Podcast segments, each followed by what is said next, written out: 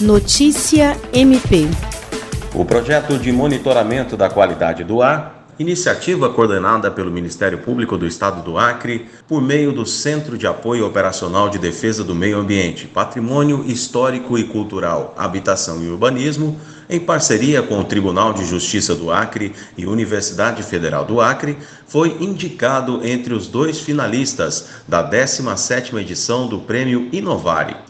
Com a primeira unidade instalada em maio de 2019 na sede do MPAC em Rio Branco, o sistema apresentado à instituição pelo pesquisador da UFAC, Irving Foster Brown, tem como principal instrumento tecnológico um aparelho medidor de fumaça. O sensor monitora em tempo real a poluição atmosférica e fornece aos órgãos ambientais informações precisas sobre as queimadas, disponibilizando também os dados via internet aos cidadãos. William Crespo para a Agência de Notícias do Ministério Público do Estado do Acre.